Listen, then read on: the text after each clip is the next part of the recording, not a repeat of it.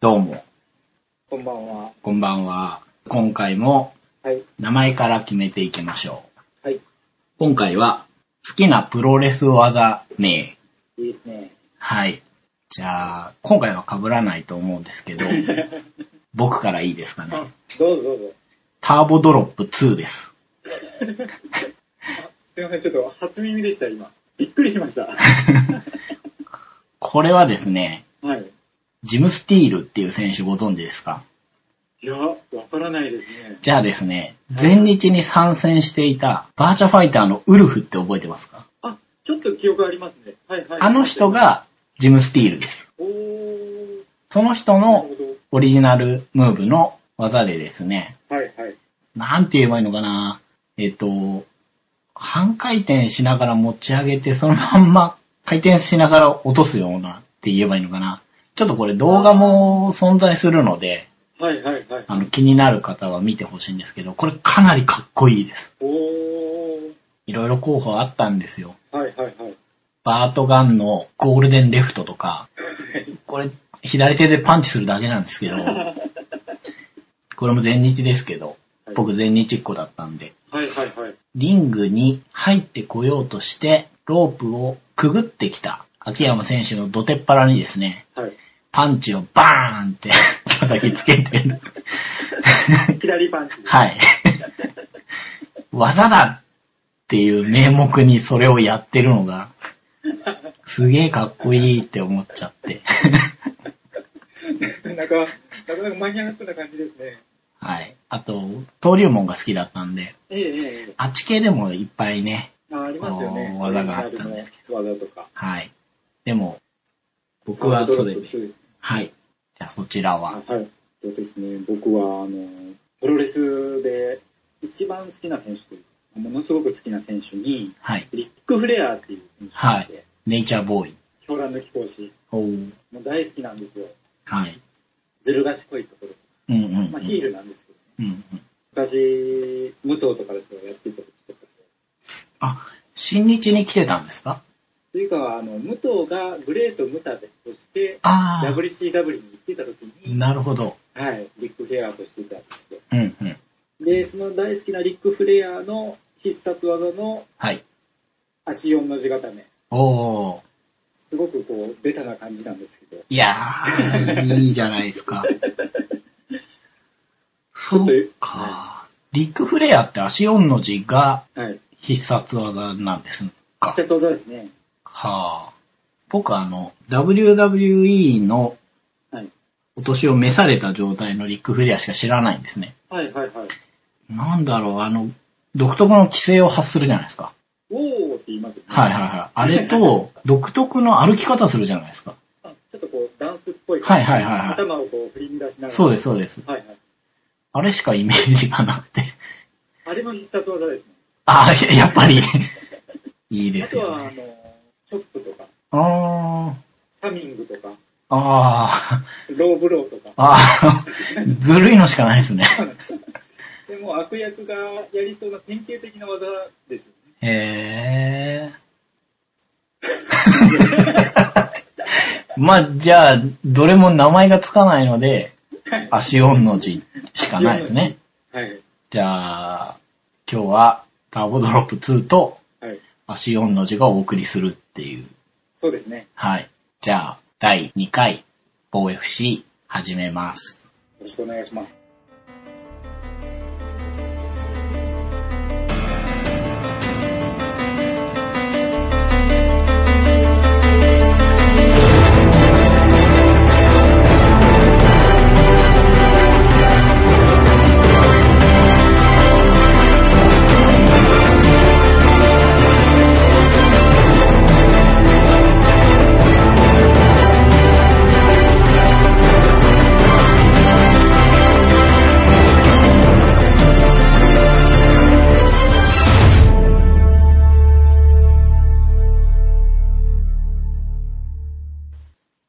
今日はですね、はい。先日行われたはい UFN60 の話からしていきたいと思うんですけど、はい。面白かったですね。面白かったですね。いい大会でしたね。前のめりになって見てましたう。ーん。どの試合からいきますかね。どうしましょうか。そうだな、やっぱり、後ろ3試合が印象に残って、あとは、初めて見たレイボーグっていう選手の。はいはいはい。1試合目ですね。はい。放送の。レイボーグ、良かったですね。すごく終始、決めに行こうとしてる姿勢 が。そうですね。しかはもいグラウンドでどんどん攻めていくっていう。そうなんですよね。うん。ずっと1ラウンドから積極的に攻めて、2ラウンド目も肩固め決めかけたりね、はいはいして、どう考えてもポイント的にこれ、レイボーグが取ってるだろうなと思って見てたら、3ラウンドもずっと攻めて、木村ロックで勝ってましたよね。はいはい。決めようっていう気持ちがずっと見えてう、ん、ポンドで攻めたりもするし、うん。ほぼもうグラウンドだけの試合だったんですけど、そうですやね。っぱり こう、そういう気持ちが見えたんで、楽しかったですね、見て21歳かな。若いですね。。はいい。えー、発戦してるみたいですね。ほうほで前も一本勝ちしてるみたいですね。う。おー、そっかそっか、8戦で UFC に出て、2連勝。そうですね。結構これからも放送には移ってきそうですよね。そうですね。他何か記憶に残ったのあります試合ですか。はい。僕、やっぱ国本選手の試合ですね。うん。入ってきた時に、はい。なんかいい顔つきだなとは思ってうんるうんですけど、ん。相手がまた背が高くて、そうなんですよね。まあ、地元の選手で大応援団もいるっていう雰囲気の中、なかなかこう、試合がやりにくそうだなっていう。しかも、ニール・マグニー、去年1年で5試合やって5連勝だったみたいなんですよ。あー、なるほど、なるほど。すごいですね。うん。でこの選手、肩書きがいろいろ面白くてですね、はいはい。 UFC 年間最多勝利記録っていうのを持ってるんですって。へえあとは、全米兵士格闘選手権王者とか、全防衛軍格闘技選手権王者とか。 ー。おー。なんか犯罪司法学の学位も持ってる。そうなんですよ。あの試合もあれですね、結局、国本選手が2ラウンドで1回倒して、はい。意地は見せてくれたんですけど、うーん。1ラウンド目はうまく戦えてて、はい。 2ラウンド目でね、上取られて、はいカウンドいっぱい食らって、それでもどうにかブザーで助かってって感じで、3ラウンド目入ったら早々にはいはいはい。そうですね。打撃で攻められて、そのままテイクダウンされて、チョークでしたっけ、ええそうですね、チョークを取らうれて、こん、こで勝ってればっていうところだったんでしょうけど、いやー、相手が強かったですね。強いですね。選手層が厚いですね。う、なかなんか簡単には勝たせてくれない感じで。全体的に上を行かれちゃった感じがありましたね。あわかりますわかります。まさにそんな感じでしたね。うん、うんうん3ラウンド目でも最初にスタンドで打撃を入れてきて、うん。はい。フックストレートみたいに打った後にスッとこうタックルに入ってきて、はいはい。もうあそこまでのことをされてしまうと、ちょっとかなわんなっていう感そうですじですね。ね。ニール・マグニーの方は結構上の方まで行きそうな気配がありますね。ああ、はいはいはい。実際記録もいっぱい持ってるわけですし、うん。とはいえね、国本選手も4試合やって3勝、まだいっぱいですからね。はいはい。まだだからねこ、れからちょっと頑張ってほしいですよね。国本選手が所属してるので、はい。えっ、と、三島ど根性之助って選手知ってますもう名前だけですね。シュートとかではいはい。活躍して、UFC にも参戦経験があって、おーはいディープでも王者になったりしてるかな。はいはい。昔からいる選手なんですけど、はい。この人の道場が、総合格闘技道場コブラ会っていうんですよ。あーいい名前ですね。これ元ネタわかりますベストキットです。そうです。 これ最高ですよね、この。いいですね。うん、もう、 それだけで応援したくなります。いや、もう今グッときましたよ。でしょそれはやっぱり小倉会を背負って戦ってると思うと、そうですよ。気持ちが違います ね。情けは無用でね、はい言ってほしいですよね。 完全に悪役ですけど。いいですね。はい名前の付け方は。小倉会応援しようと思います。お願いします。あとは、セミファイナル。はい。マックス・ホロウェイ対コール・ミラー。はい。確か判定で。判定ですね。コール・ミラーが、レザーじゃありえないぐらい背が高かったじゃないですか。あ、思いました。めちゃくちゃ背が高いですよね。ねえ。もう前蹴りの上がり方とか、はいはい。すごい高いなって思だけど、ホロウェイがうまく戦ってましたよね。 3ラウンドの頃にはもう身長差あんまり感じないようなうん。戦い方してましたね。 1ラウンドはミラーも足関節下から潜って取りに行ったりして、面白かったですよね。はい。 UFC で下から足関節取りに行く選手見るとはい、それだけで応援したくなりますね。ワクワクしますようね。ん。それをあの長身の選手が、っていう。あれだけ身長差がある中うで。ん。2ラウンド目からははい、ホロウェイがソバットだったり、手をつきながらの回転蹴りみたいなことはといかは、い。回転系が多かったですよね。そうですね。うん見た感じ派手でう楽しかったでんす。。バックブローとかもね、出してはいはいて。ちょっと2ラウンドのバッティングが、はい。キャラとしてはちょっと不運やったのかな。そうですね。だいぶ怒ってましたもん思っね。てましたね。 またその後も一回当たったじゃないかってうん。ありましたしね。それで流血しちゃってましたもんね。はい、カはッいト。してましたもんね。ホロウェイは、次はカブスワンソン戦ですねって言われてて。おーなんですかね、はい因縁があるのかな。カブスワンソン、顔が特徴的な人で、はいはいなんて言えばいいのかな。試合中の顔もすごいこう、生きってるっていうか、 うまい言葉が思いつかないんですけ ど、ああ、はいはいはいはい。この見て分かりました。こう言葉じゃうまく言えないんですけど、はい。ラジオでそれは何だって話ですけど、 ちょっと特徴的な顔してますよねしてますね。カブスワンソン。で、試合も気持ちが入ってて面白いんで、記憶してたんですよね。はいはい。エドガーと戦ったりしてて、はいはい。うん。ホロウェイって、はい。顔つきがこう、日本人っぽいっていうんですかね。ちょっと優しげな顔してますよですね。ね。なんか見たことあるような。 じゃあ、あの、近くで見たことあるような。それが気になってしょうがなかっ優しそうなフォロウェイと、た。はいはい。すごいこう、 生きってる感じ のスワンソンスラでさ、んで。どっちもストライカーなんで、ああ、面白くなりそうな。うん、そうですね。楽しみだなと思いました。で、メインイベントが、はい。ベンソン・ヘンダーソン VS ブランドン・ザッチ。来ましたね。これは、すげえ面白かったですね。いやー、面白かったですね。ほんとこれは前のめりになりましたね。うん。あどこら辺が記憶に残りました僕ですね。はいあ。のまあ、前回の放送で、ザッチを予想して、はい。ちょっと弁編が悪役みたいなイメージでいるって言ってたんですけど、はい。なんか弁編の方ばっかり目がいったんですよね。うーん。最初はちょっと圧力にやられながら、で、2ラウンドでちょっと余裕がなくなってきたような感じもあって、うんうん。 3ラウンドでタックルで崩して、うんうん。で、だんだん目に力が出てきて、そうですね。うん、それで倒すっていう、なんか弁編が主役だったな。まあ、僕らの米編のイメージで、フランク・エドガーとのタイトルマッチがはい、印象が強いと思うんですね。強いですね。で、フランキーと米編比べると、米編の方が体が大きいじゃないですか。大きいです。フランキーがちっちゃいせいで、はい。米編がすごい大きく見えてたんですね。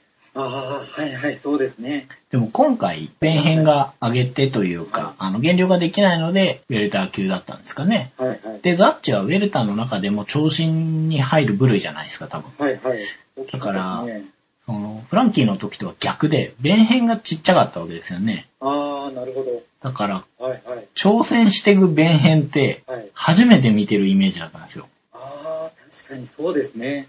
最初から部が悪そうな、はいはい。始まった瞬間にもう、リーチの差が歴然だったじゃないですか。はい。全然違いましたもんね、うん体重が。でいつもやる足へのパンチとか全然できなくて、できなかったですね。あれ多分、距離的に無理なのかなと思ったんですけど、だいぶ近づかないとできないですうもんね。ん。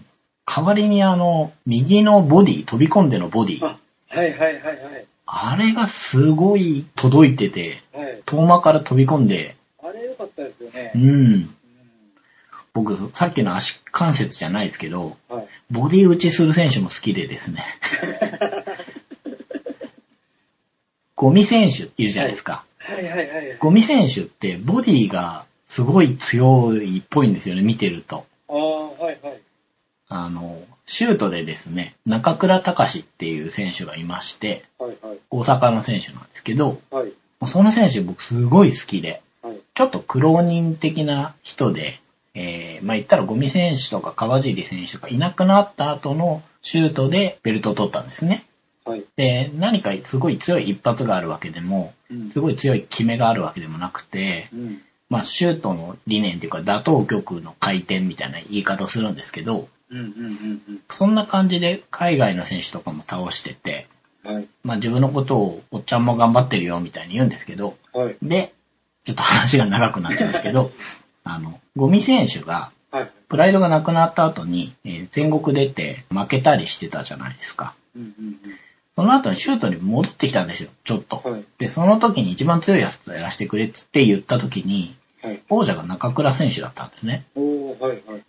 リングで、次はこの二人が試合しますっていうのをやってた時に、はい。ゴミ選手が、お前のことは知らないけど俺が勝つって言い方したんですよ。おー、はいはそいし。たら中倉選手がすごい怒ってですね、はい。被ってた帽子を床に叩きつけて、もう戦争だって言ってたんですよね。おー。そりゃそううですよね。そので、すよね。うんスター選手がいなくなって、うん。うん。ちょっと人気が悪い言い方ですけど、陰ってるシュートをはい支えてきた俺がいて、うんそこに元スターが帰ってきて、うん。しかも負けて戻ってきて、仕切り直しマッチ的に、ここで俺といきなり一番強いチャンピオンでやるんかいっていううんうんうんうん。ことで怒ってて、はい。はいでやっと話が戻るんですけ ど、まあその試合でですね、はい。中倉選手、テクニシャンなんですね。はいはい。いけるんじゃないかな、いってくんないかなと思って見てたんですけど、はい。 1ラウンド目はすごくうまく戦ってたんですよ。はいはい。でも途中であの、ゴミ選手のボディが入った瞬間に、中倉選手の表情が一変するんですよ。おー。相当効くんだな、これと思って。はいはいはいはい。うまくそれまでアウトボクシングでいなしてたのに、はい。そのボディ一発で流れが変わってへ、ーその後、顔に左フックだったかな、入れられてはい、負けちゃうんですけど、はいはいはい。漫画とかでよくあるあの、ボディを効かせて止めるっていうのを、はい。すごい目の当たりにした感じがし て、はいはい。で、それからボディ打ちが好きになったっていなるう。ほどやっと話が戻ってきたんです けど。いやー、すいません。その試合がすごい好きすぎ て。まあでも、米編のボディが、まあとにかくすごい。うんうんうん。かっこよかったですうね。ん。ぐっと踏み込んで。対するザッチは、蹴りがやっぱり走ってて、うん。ミドルが1ラウンドの途中で入った時に、はい。米編の表情がちょっと変わった感じがしましたもんね。しましたね。いや圧力もすごかったですね。ありましたね。うん遠いとミドル打ってくるし、はいはい近いとザッチは膝があるじゃないですか。はいはいはい。ザッチ、男前ですね。かっこいいですよね。めちゃくちゃかっこよかったですね。そうですね。入ってくるときに、はい。 We Love Lucas です。ザッチのあだ名のボードを掲げる人がいて、はいはいはいはい。そうです、ね。ごい人気あるんだな。うん。地元でしたもんね。うんうん、ちょっとあの、ブラッド・ピットっぽい。ああ、いい男ですようね。ん。2ラウンドでザッチが2回の弁編を倒したじゃないですはい。あか。の、外張りで。ちょっと変わった大外刈り、そうですね。ちゃんと組まない、はいはいはい。空手の崩しに近いんじゃないかって解説をしてましたけどね。弁編があんな感じに倒れるんだなと思って。いや、簡単に倒されてましたよね。しかも、倒した後、すぐパウンド行くんですよね。うん。はいはい。倒してポジション取ってから打つんじゃなくて、そうですね。はいはい。あ、これも武器なんだなと思って。倒し方もちょっと雑っぽいというとあれなんですけど、うん素人目に見ると、あこんな簡単にっていうよそうでしたよね。ちゃんとこう、組んでないといううか。な。はいはい。なんでもう2ラウンドの時はもうちょっと弁編やばいかな。そう。ザッチが距離を掴んだのか、そばっと出したり、まあ、膝も出したし、はいはい。伸び伸びし始めちゃったなと思って。うんうんうん。掛け蹴りっていうんですかね、あの、かかとの方で引っ掛けるように蹴る蹴りがあるんですけど、はい。それも2ラウンドに何度か出してて、はいはあい。の、得意技が掛け蹴りっていうのはネットで見てたんですけど、おーいや、得意も何も、俺、打つことあんのかなと思ってたら、はいはいこと出してて当たってはいなかったですけど、はいはい。うん。あ、これはさすがにちょっと弁変無理かなって。うんうんうん。それがね、3ラウンド入ったら、はい。ついに米編がタックルで倒して。そうですねう。んうん。ザッチの懸念事項として、1ラウンドで終わってる試合が多くて、はいはいはい。長いラウンド戦えないかもしんないっていうのは、はい。で、弁変はそれに対して5ラウンド戦うことがすごく多くて、はい。スタミナが無限っていう感じの人じゃないですか。そうですよね。うん自分でも自信を持ってるっていうう。ん。ただそれも今回はウェルター級なので、はい。ライトの時みたいに無尽蔵に動くかっていうのはわからないなと思って見てたんですけど、はいはい弁編の方は、受けてましたね。ダッチ3ラウンド終わった時にもう手を挙げて終わったつもりなんかなっていうぐらいで、そうですよね。あれ勘違いしたんかな。うん。ねまあでも実際もうだいぶ疲れてましたね、3ラウンド終わった時点で。そうですね。うん。 3ラウンドで面編が、最初ね、なかなかタックルでも倒せなくて、はもうい。こう意地で倒した感じでしたね。はいはい。で、そこからコツコツパウンド打ったり、十字狙ったりして、はい。ちょっと余裕が出たというか、はい、は冷い。静だなと思いましたね。うんうんうん。ちょっと変わってきましたよね。うん。あれがキャリアなんですね。そうなんですね。で、その4ラウンド始まる前のはい。コーナーで座ってる時の弁編にはい。目に力が出てきたなっていうう。んうん。雰囲気がもうガラッと変わったなっていうそうなんのをです感よじ。ましたね。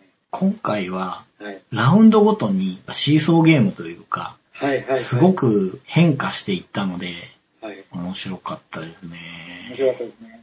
4ラウンドはもうザッチがはい。プレッシャーかけても、前編があんまり気にしなくなってる感じがありましたもんね。そうですね。もういけるっていうのを掴んでそうなうん。感じで、ちょっと弁編視点で見てすごく面白かったなってうん。感じがしましたね。そのザッチの変わった大外刈りも、はいはいはい。もう外しちゃいましたもんね。はい。適応力も高いっていうか、さすがですね。さすがこう、総合力が強いなって思いますね。総合力全部出してくれてる感じがはい。したじゃないですか。はいはい、しました。しましただから面白かったですよそうね。最終的には、まあ、4ラウンドでバック取って、チョークではい。タップ取って、はい。しっかり勝ちましたねう。ん、ね、階級を上げてしっかり勝ってっていううのが、ん。勝った後にね、口から爪楊枝が出てきてね。 そこですよね。なんかね、おまけ付きというか話題のおまけ付きでしたね。あれはどうやってるんでしょうね。あれ、日本大会の時もやってて、インタビューしていつも加えてるんですかって言ったら、はい。これ僕の悪い癖なんだよねっていうような言い方をしてて、練習中も加えてるんだよね、みたいいや、思ったんですよ。ゴムでできてるんかなとか、な。ねうん、あんなのが口の中に入ってたらね、え。うん。なんかあったら、もうあの、インタビュー受けてる間中も出したり入れたりそうしてそうますそう。ね。インタビューの中でも、まあ、勝ち負けよりもそのチャレンジを忘れないっていう気持ちを大切にしたいみたいなことそをう言って て。あれがかっこいいですよねか。っこいいですね。今やった人がそれ言うんだから、そうなんですよ。説得力があるとう、いうんか、面ああいうのも含めて格闘技は面白いですよね。白いですね。思いました。ただ、その、そんな気持ちの中、爪楊枝出たり入ったりがもう気になってしょう がない。普通に喋ってくれればいい一気にキャラが立ちましたね。ですね。ラッチもでも、もっと強くなると思うんですよ。ですね。本当なんか偉そう な話ですけど、あので、も、どの立場で。うつさん何様なんだって感じですけど、いやでも今回の負けって、はいはい。バネになる感じの負けなのかなっていう、はい。インタビューでも勉強させてもらいましたみたいはないはい。話をしてたじゃないですか。まあ、初めて4ラウンドまで経験して、メインイベントも経験して、とはいえ地元だから応援はしてもらえたわけだはいし、良かったところと残念だったところと。はいうまくバランス取れてって、もう本当偉そうですけど。いや、まだまだ頑張ってほしいです。いや、思いました。本当に。これは、ちょっとチャンピオンには難しいなっていうような負け方ではなかったです。うん。まだまだいけそうだ。通用する部分はある。そうですね。あの打はいはい撃はあれでやって、はやっい。ぱりあとは全体の流れだったり、寝技なんですかね。うんうんううん。ん。スター性もありますしね。ありますようね。ん。どっちも今後が楽しみになった、いい試合でしたね。そうですね。うん例年ももう次どっちに行くのかっていうのもまうん。た楽しみですし。はい。ライトに戻ってやってほしいなと思いました、僕こっはち。の方が楽しくなりそうですね。うん。やっぱり適性はライトかな。うん。競合いっぱいいるじゃないですか。はい。熱いですね。うん。そうが。もう僕もファンになり ましたから。じゃあ、次回の予想は3月1日の UFC184 の予想。はいい。くつか試合があるけど、どれがいいんですかね。メイン。メインは、そうですね。はい。僕としての見どころはですね、はい。まあ、メインのロンダ・ラウジー対キャド・ジンガの。はい。であとですね、はいえーホーリー・ホルム対ラケル・ペニントンってもう一つ女子の試合があるんですよ。ほうほうほう、はい。これもちょっと見どころかなと思ってて、はいはい。あとはジェイク・エレンバーガー対ゴッチック。はいはい。あとは、個人的にですね、はいマーク・ムニョスが好きなので、ああ、はい はい。フィリピンのレッキングマシンがね、はい。 好きなので、で、あとはやっぱり日本人選手なんで、キッド選手。ヒット。はい。うん。ですね。キッド選手、どうですかね、3年ぶりですもんね。久しぶりですうね。ん。残念ながら UFC 参戦全敗なんですよね。はいはいはい。ちょっと厳しい感じはしますようね。ん。相手のサラザールがまたよくわかんないんですよね。うん。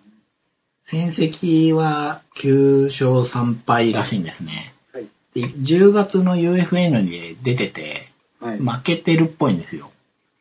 これわかんないけど、気持ち的にはやっぱり勝ってほしいですよね。勝ってほしいですね。うん。うん。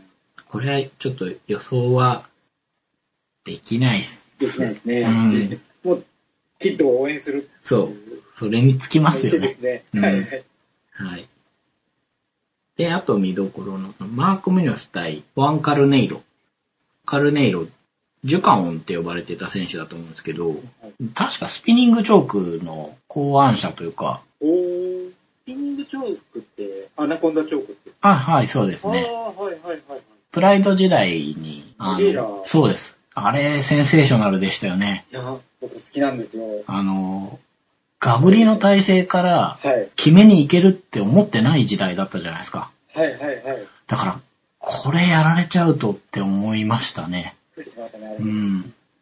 あの、相手の選手、今 UFC の公式ホームページ見てると、写真が載ってない。そうなんですよ。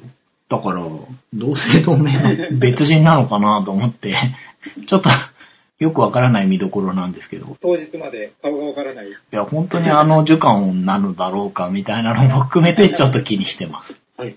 と、エレンバーガー対コスチックなんですけど、はい。これ3連敗対決なんですよね。おー。崖っぷち対決ですよねはい。これ負けた方がリリースってあり得るじゃないですありまか。すね。お互いの首をかけた。うん。ただ3連敗っつってもどっちも、コスチックは、ジョニヘン、ローラ、ウッドリーに負けてるんですよ。はいはいはい。で、エレンバーガーは、ローリー・マクドナルド、ロビー・ローラ、ガスペラムに負けてるんですよね。あー、はいはいはい。どっちもまあ、しゃあないっていうか、そうですね。戦の、そうですよ要ね。はタイトルマッチに行くか行かないかっていうそう感でじすでねす。もんね。ジェイク・エレンバーガーって29歳なんです。まだまだ若い。うん。正直僕はあんまりコスチックが好きじゃないんですわ。あー、はいはい。ちょっとね、ダーティーなイメージがあるんですよね。うんうんううんん。あの、直接反則とかするわけじゃないんですけど。はいはい。うんうん。うん。 GSP とはい。タフのコーチ対決したのが女子コーチでした。しゃべれてないです。やってたかなタイトルマッチは一回やっしましたね。はいやりましたよねそれ負けてからちょっと、うんはい目標を失っちゃったのか、あんまり良くない感じになってきちゃったんですよね。ちょっと力の差のある負け方しましたね。うん。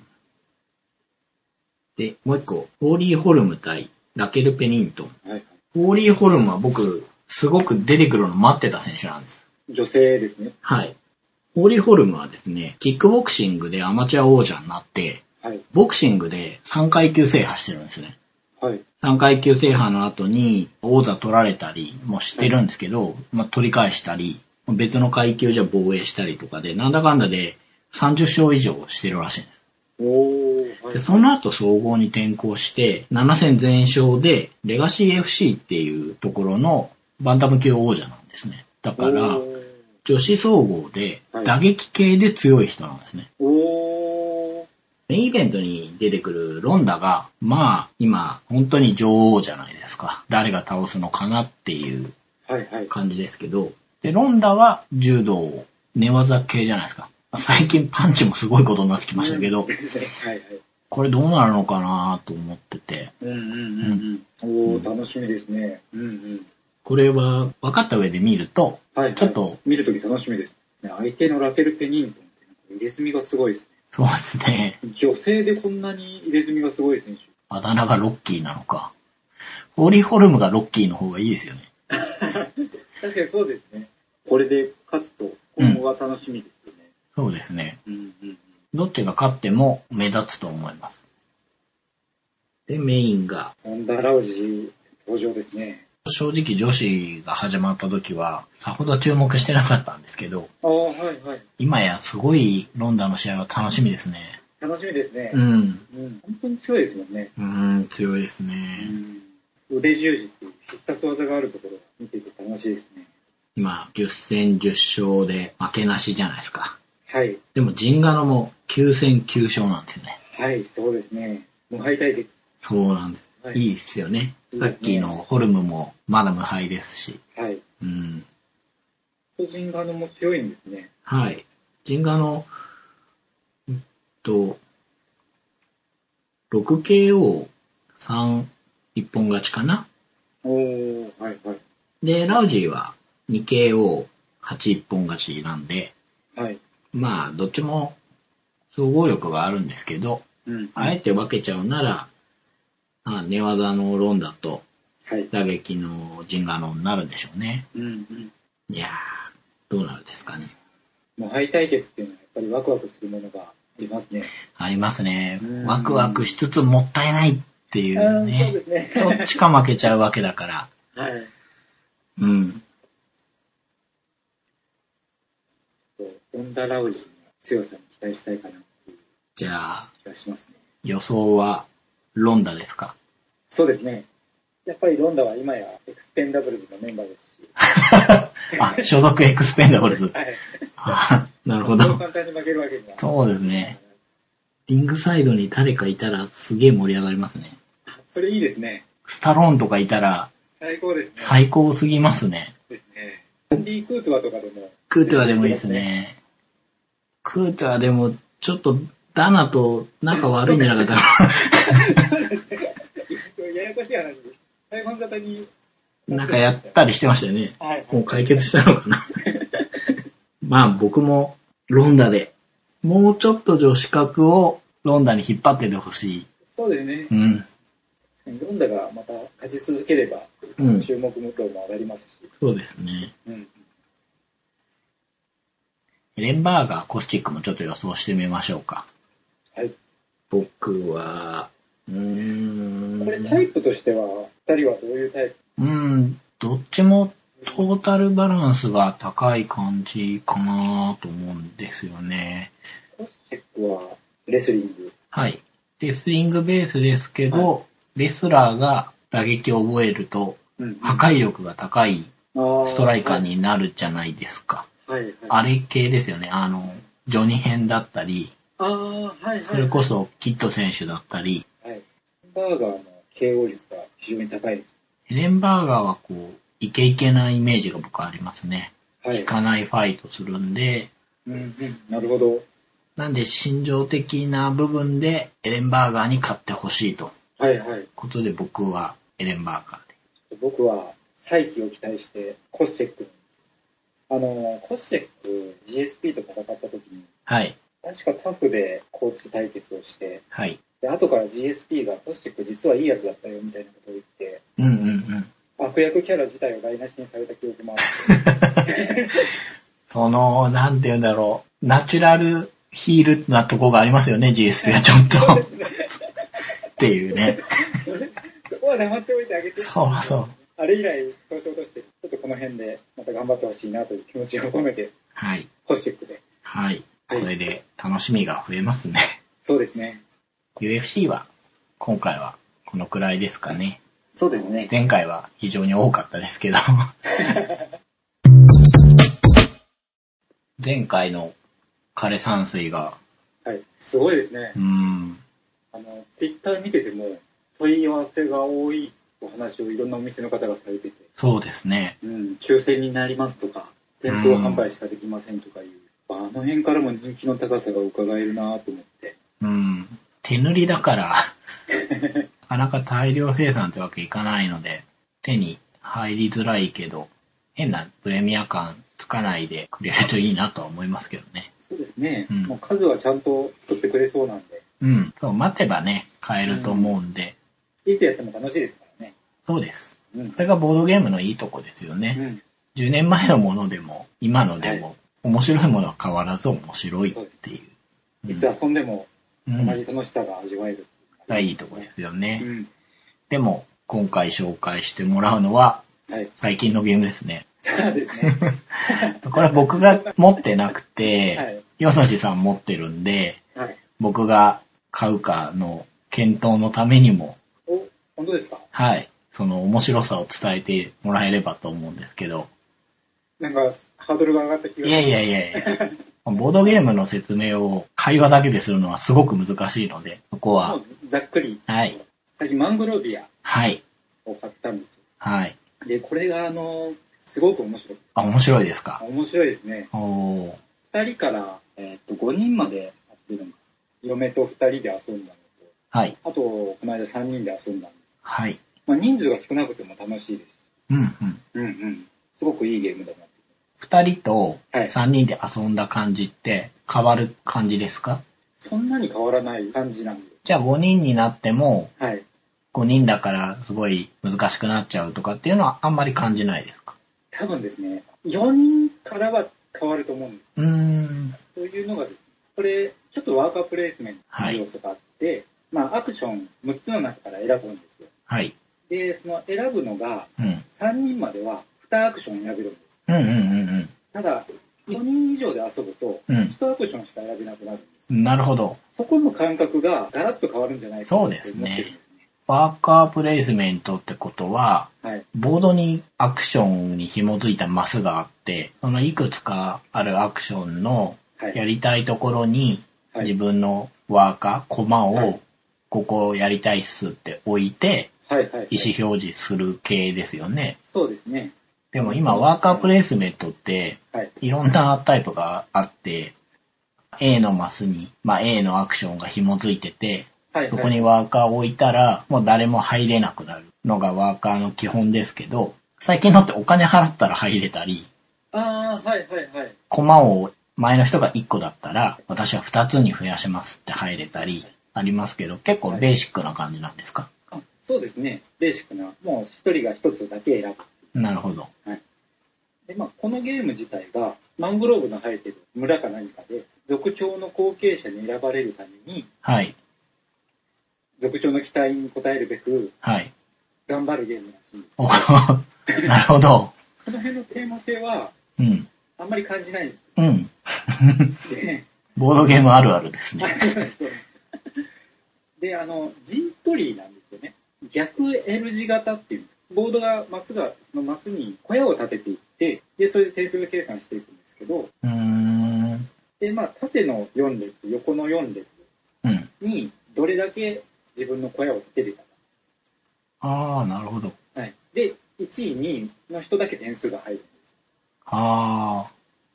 じゃあ、この1番目の列にす。はい。置いたからにははい、 1にならなきゃ意味がないみたいな。 まあ、2位も半分点はもらえるんです。ああ、なるほど。 3位以下はもらえない。うん、うん、うん。で、そこに置くためには、はい、それぞれのマスに数字が書いてあって、はい。それと同じ数字の数字分のカードを出さないといけない。それは枚数ですかえっ、と、カードに数字が書いてあある。2、かなるらほど。7までだ。なんで、例えば10って書いてたら、はい。 3と7とか、あ4と6とかあ、、くっつけて出していいんですね。そうですね、くっつけてぴったりになるようにうんうんカードを出さないといけない。うーん。それに加えて、それぞれのマスに地形が書かれてて、うん。マングローブ、砂、うん箸、水って4種類あるんです。その地形と同じカードを出さないといけないんです。なんで地形を合わせて、数字を合わせて、初めて小屋が出てる。うーん。で、そのカードを取るのが、そのワーカープレイスメント部分なんあ、なるほど。です。はい。ワーカープレイスメント部分で、うん。まあ、あの、オープンにされてる部分と、うん。山になってる部分があるんで、うん。まあ、ここに置いたら、オープンにされてるところから2枚取って、うん。うん。うん。裏から1枚取るとか、うん。うん。うもんし。くはその、ここに置いたら小屋を建てれるとなか、るそういうほのがワーど。カープレイスメント部分では決い。められてる。あ、面白いですね。そうなんです。ここのワーカープレイスメント部分がはい。独特で、はい。一つのところ選びますよね。はい。アクション選択の時に。うん。うん。その時に、アクションがそこのマスに2つ書かれてる。うん。うん。うん。 2つのアクションを選ぶんですよ。1回の選択で。うん。うん。かつ、そのアクションをする順番も選ぶんです。順番も書かれてるんです。あ、うーん。で、そのアクションの順番っていうのは、自分の中の順番じゃなくて、プレイヤー全体での順番なんで、ああ、なるほどね。じゃはい。あ、アクション選んだら、順番も同時に決まるから、はい。その後の行動っていうのは、決められたように、こう、はい自己処理というか、はい。あとはその、どのカードを取るかとか、うんうんうんうん。どこに立てるかを悩む。順番が早いけど、カードが1枚しかもらえない。うんうん。順番が後ろだけど、カードが2枚もらえる。うんうんうん。そういうところで順番を選ぶ悩みも出てくる。ジレンマですね。ジレンマです。はいはい。まさに。ああわかりやすいジレンマですね、それは。そうなんですよね。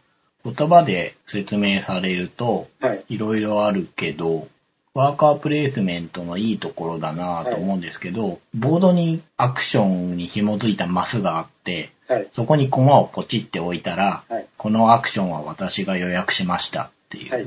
はい。だから、わかりやすそうですね。そうなんですよ。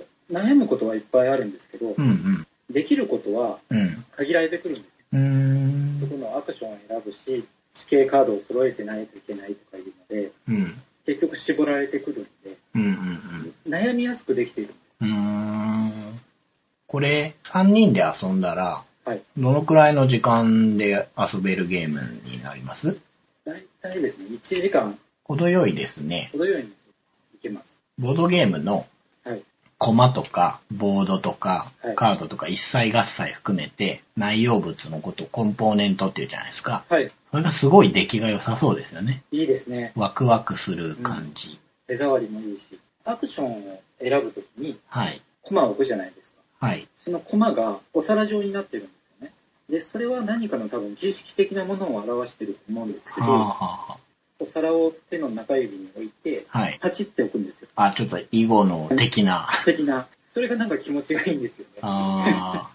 大事ですよね。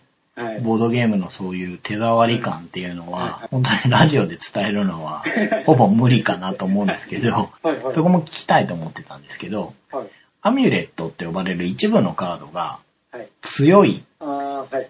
それ感じます感じますね。やっあぱり、。そうですか。うんあの、アミュレットって結局、さっき言った小屋を建てるのと別に、はい、要はアクションで、はそい、のアミュレットっていうタイルを取ったら、はい。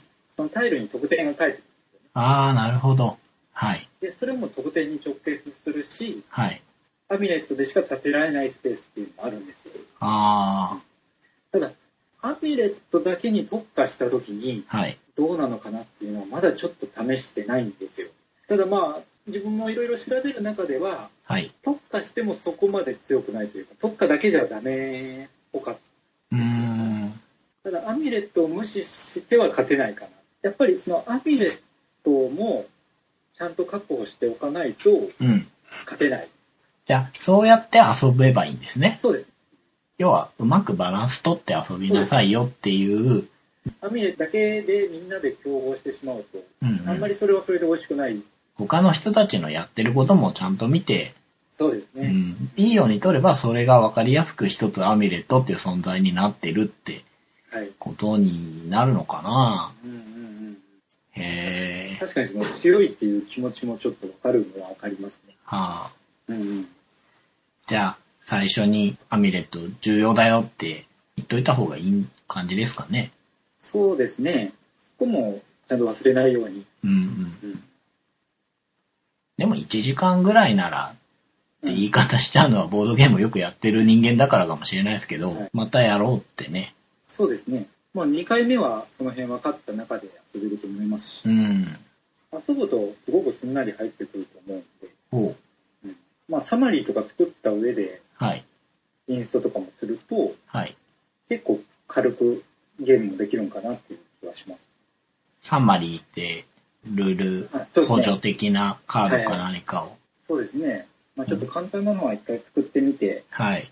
うん、やってみようかなとは思っておるんですけどーまあでも作りたくなるぐらいのゲームだってことですよね。そうですね。非常に遊びやすいゲームだなって思いまいしいですね。見た目も楽しそうだし、ありがとうございます。これは、やっぱり欲しいな。た。いや、いいと思いますよ。買うかな。説明されて欲しくなりました。あ、本当ですか購入リストの上位に。ありがとうございます。今今回ははい。僕の方からも一つ、はい。えー、ポストマンレースです。おー、はいはいはい。いこれ、もしかしたら持ってたりしますや、持ってないです。名前はよく聞きまはい。これなんであげたかっていうと、す。はい。もちろんすごく好きで最高だからなんですけど、 前回話題にした枯山水が絶賛人気で手に入らないお。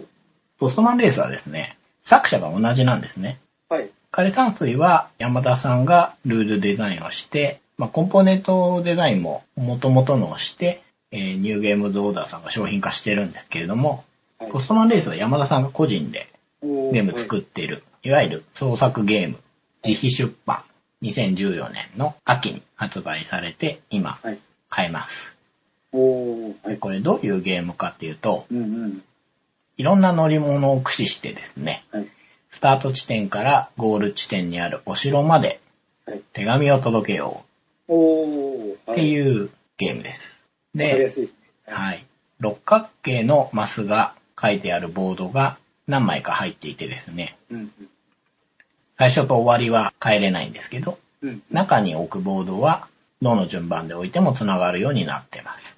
うんうん。木駒の車をカードを使って走らせていくんですけど、はい。カードを手札から出して、この乗り物に乗りますってやって、うん。まあその乗り物が行けるところに行ける歩数分だけ行くっていうゲームなんですね。はいはいはい。砂漠だったり、山岳地帯だったり、普通のアスファルトの道路だったり、うん。草原だったり、いくつかあって、で空っていう概念もあるんですけれども、はいまあグライダーは空しか行けないんですね。うんうん。でもガレオン線とかは海しか行けないと。おー、はいはい。で、自転車は道路しか行けない。はい。でも、物によっては、象とかだったら、象がいるんですけ ど、草原も山もはいはい行。けるよとか、あー、はいはい。はい。どっちも行けるんですけど、まあ、どっちか選んで行ってね、みたいはいはいな。はい。で、サンドバギーだったら、普通のとこも行けるんだけど、砂漠の方がより進めるよとか、ああ、どちらもいけるっていうパターンもあるんですね。はい。うんうんうん。で、その乗り物に乗るには、コストが必要なんですね。ああ、はいはい。で、すごく移動するものは、すごくコストがかかるんですよは。いそのコストをどうやって払うのっていうのはうん、自分のいらないカードをコストに書かれた数字の枚数分だけ捨てるんですね。うんうんうんっていうゲームです。だからう、ん。カードドを出して、はい必要な分だけ捨てて、はい乗り物に乗るか、はい。乗り物には乗らないで、山からカードを引くかって、大きく言うとその2つです。ああ、なるほど。うん。カード引くのは何枚でも引けるんですえっ、とですねうん、 2枚引きます。基本2枚です。うんうん。その自分の乗り物の中にエコアイコンっていうのとかがついてるとはい、通常2枚引くところを3枚引けたりします。おおはいはい。移動とは違った特性を持っていたりするのもあって、これ、まあ、何が面白いかっていうとですね、うん。あの、カードが100枚以上あるんですけれども、一つも同じカードがないんですね。おおすごいですね。それはい。全部違って、うん。それすごいですね。ははい。122枚のカードで、いはい。全部ユニークですね。すげえ。それはあれですね、1回、2回遊んだだけじゃ、どんなカードがあるかわからないよそうなんですうよな。量ですよねう。ん。で、車だけでもいっぱいあるんですけど、うん。まあ、タンクローリーだった り、いろんなのがあるんですよ。はいはいはい。で、自転車でもロードバイクだったり、クラシックなね、あの前輪が大きいダルマ自転車みたいな呼び方する、あーああいうタイプのだったり、あとはまあ、海も行けるんでタンカーだったり、ああ、はいイカダとかね、っていうものとかあ って、で、空も行けるんですけど、プライベートジェットとか、空飛ぶ絨毯と か、銀河鉄道とか、世界観が、はいそうですね。よくわからない感じ。もう122枚回るとですね、いろんなもんがあるんですよ。僕がすごく記憶に残ったのはですねはい、キャラバンですね。乗り物、 キャラバンって、キャラバンっ て乗り物かなみたいな。なんかその一段のようなそうですよイね。メージですよね。あと、未来カーっていうのがあるんですけど、はい、銀色の、まあ、未来的なシルエットなんですけど、まあ、は未来カーに乗るためにコストが足りないからってドローしたらですね、い。はい。未来バイクがやってきてですね。 これは、どっちが。動物もいるんですよ。さっき言った象とかはいはい、馬とか、ペガサスとかね。あ、出ましたね。 そういういろんなものを駆使して、ゴールに行こうっていうもので、はい。勝ち負けは置いといて。うんうんうん。はい。象に乗った後に、未来カーに乗って、そうです。空飛ぶ絨毯に乗ってみたいそうなです、そうです。物語ができていくわけです。はい。ここら辺の物語性も枯山水にちょっと通じるものがあるんですね。ああ、はいはい。各人独特のストーリーをうん。イメージしながら遊びつつ、うんなんか変じゃないっていう、 はいはい。なんか作家性なのかなと思いまあす。ーなるほど。これですね、はい、その、みんなが同じところからスタートして、はい、同じところがゴールだったら、はい、ある程度同じようなルートになりそうな気がするんですけど、はい。そこって何か変化が出るようになってるんでえー海のカードを持ってないと海には入れない。工事現場っていうところもあって、それは工事現場を通れるアイコンがある車じゃないと入っていけないとか。それおのずとだんだんルートがずれてくるんですよね。すかううんんうん。おー、はいはいはいはい。結構アイコンが多くて、やることは少ないんですけど、アイコンの種類はちょっと多いかもしれないですね。うんそこら辺もちょっと枯山水に似てるかもしれないです。あ、なるほど。うん。あれですね、そのレースゲームって、はい。 なんとなくボードゲームでは鬼門っていうようあなはは。言われ方をするイメージがあって、はい。結局スピード感が出ないとか、うんうんうん。そういうところが障害になっているところがあると思うんですけど、それとは違った文法でそうです楽ね。しめそうな感じですはい。ね。いいですね。。はいい。しょうもない会話ができて、楽しいです。 122枚がはい。全部オリジナルカードっていうのはすごく面白そうですね。そうなんですよ。はい欲。しいなって思い ました。しかも買えるっていうのがちょっと困ります ね。枯山水とは全く違う雰囲気そうですね。この他にも何作か出されていて、の。はい。僕このデザイナーさんの完全にファンなので、おー、はい。はい。もう全部揃えているんですけれども、会話がしやすいというか、あー、なるほど。はでいかつちょっと変じゃねっていう感じがあってですね。はい。これ以外にですね、小人の靴屋っていうカードゲーム。はい小人がやってきて靴を作るのを手伝ってくれる。うんけどうん、小人にちゃんと報酬を払わないと得点の高い靴から持って帰っちゃうよっていうはいはい。カードゲームと、はいあとですね、ジジニャーゴっていう猫のレースゲームおを出してるんです。ね。はいはい。猫たちがレースしてて、それにネズミがチーズをかけてはい、猫のレースを見てるっていう。あー、はいはい。はい。掛けゲームっぽい感じ。そうですね、ベッドゲームですね。これもちょっと変だなっていうのが、その、かけるマスがワーカープレイスメント式になってて、誰かがかけたとかはもうかけれないみたいな。おー、なるほどなるけど、そのワーカーを一つ減らすとはい、なぜか猫がパワーアップす る。 詳しくは言えないみたいほど。言えないですね、言えないですね。な。はいはいはい。そういう、あれっていう感じがあって。あと、江戸職人物語っていうゲームも 出してるんですけど、はいはい。江戸での1年だったかなを遊ぶゲームなんですけど、時折火事が起きる。はいはい。もう何月に火事が起きますって決まってるん ですよ。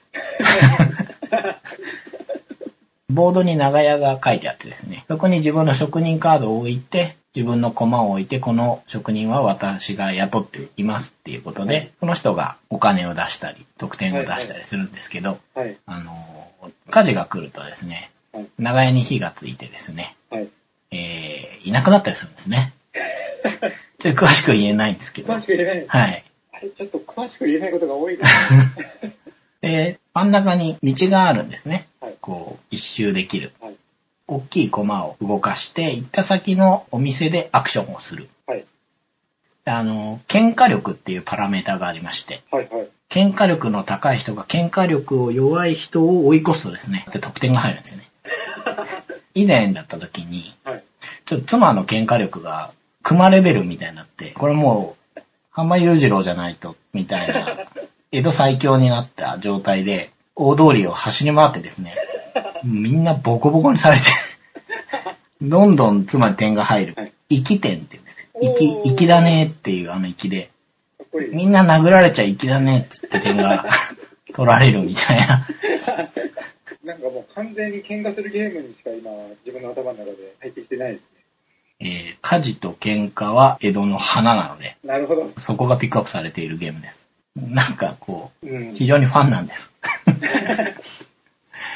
ところどころ引っかかりを、はい。うーんっていうところがありつつ。その中でも、ポストマンレースは遊びやすい部類に入るので、まあ、ポストマンレースを二人で遊んでも楽しい感じですか。二人はどうだろうんう。うん。正直あんまりインタラクションが強くないゲームなんですね。うん。うーん、なるほど。うん。なんで、他人との駆け引きを楽しみたいっていう方には物足らないかもしれないですけど、自分のやってることをこう邪魔されると残念な気持ちになるっていう、はい。うんうんそういう人には、まああんまり邪魔はされないよっていうことで。好きなことがはい。ある程度好きなようにできる。はい。カードがワクワクするっていいですよね。そうですいねう。のいいとこですね。いいとこだと思います。本当に悩みま すね。